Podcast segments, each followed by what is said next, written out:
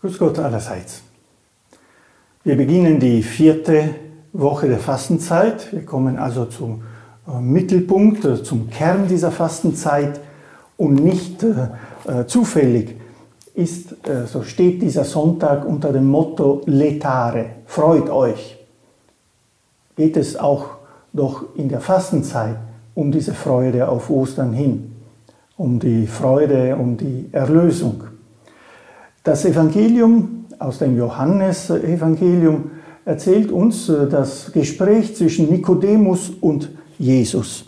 Und das nimmt äh, Bezug auf eine äh, Begebenheit im Alten Testament, auf die sogenannte Kupferschlange, die Mose anfertigen musste und die auch den Menschen geholfen hat, von den Schlangen gerettet zu werden, die sie gebissen haben.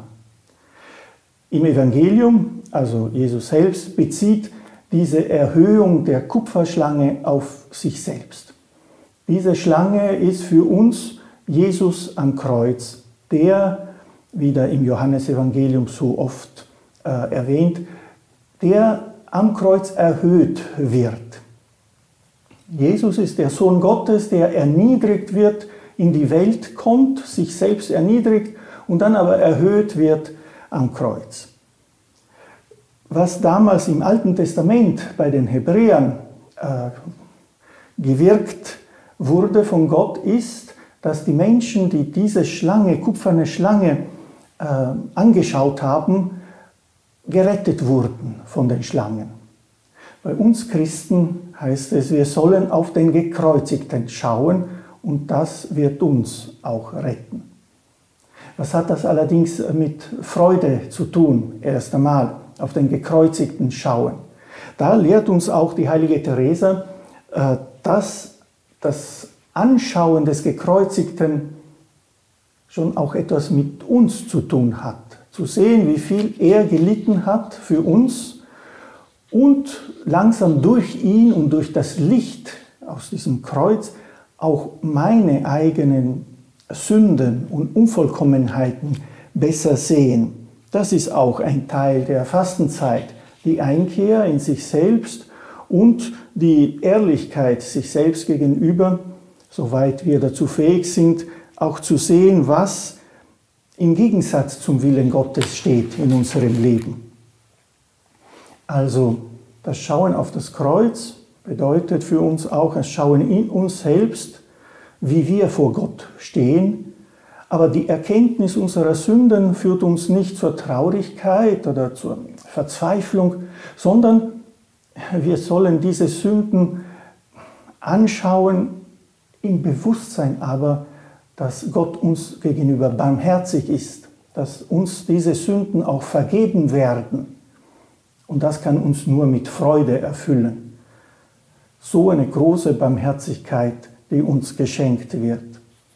Und wie gesagt, die Erkenntnis unserer Sünden ist nicht allein aus unserem Licht, aus unserer Fähigkeit heraus möglich, sondern wir brauchen die Hilfe Gottes selbst. Er selbst ist es, der uns auch zeigt, äh, was in uns gut und weniger gut ist.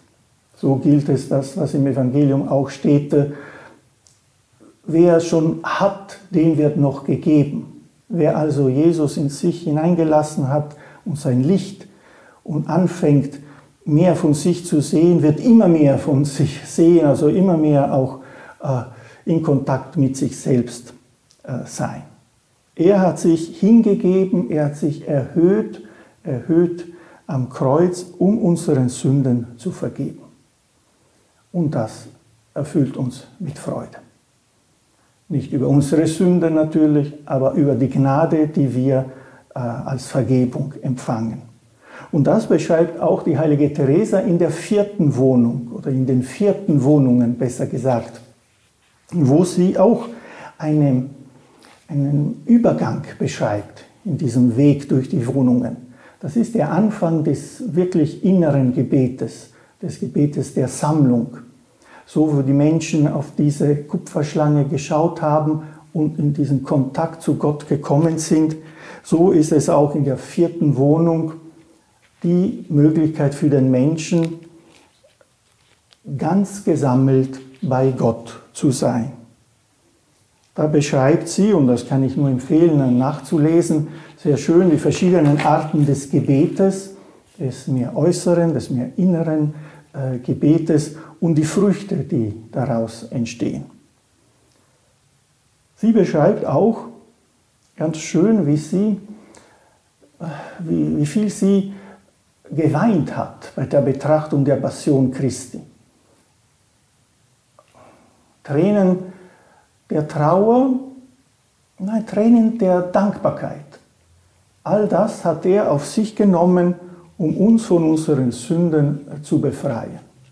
Und diese Berührung des Herzens äh, ist so stark, dass sie uns allen empfiehlt, besonders die Passion, also die Leidensgeschichte Jesu zu betrachten. Aber eben noch einmal nicht mit dem Ziel, traurig zu werden oder uns irgendwie in, also zusammen zu sacken in Dunkelheit, sondern um noch mehr die Freude, die österliche Freude zu erleben. Wisst ihr, was es heißt, wirklich geistliche Menschen zu sein? Da sagt sie, ja, richtet eure Augen auf den Gekreuzigten und alles wird euch leicht fallen. Wenn seine Majestät uns mit so entsetzlichen Werken und Qualen seine Liebe gezeigt hat, wie wollt ihr ihn da nur mit Worten zufriedenstellen? Ja, da müssen wir das ganze Leben danach ausrichten. Und diese Freude über die Barmherzigkeit Gottes uns gegenüber kann auch eine Fastenübung sein, wenn wir einmal gut gebeichtet haben und in dieser Freude sind, diese Barmherzigkeit erlebt haben, soll uns das auch in unserem Mitgefühl helfen, dass wir dann barmherziger werden anderen gegenüber, die sich vielleicht versündigt haben. Dass diese Barmherzigkeit uns zu immer mehr Mitgefühl äh, bewegt. In diesem Sinne sehen Sie für diese Woche der Begriff Almosen, der uns auch so nahegelegt wird als asketischer Weg, bekommt eine neue, äh, neue Perspektive.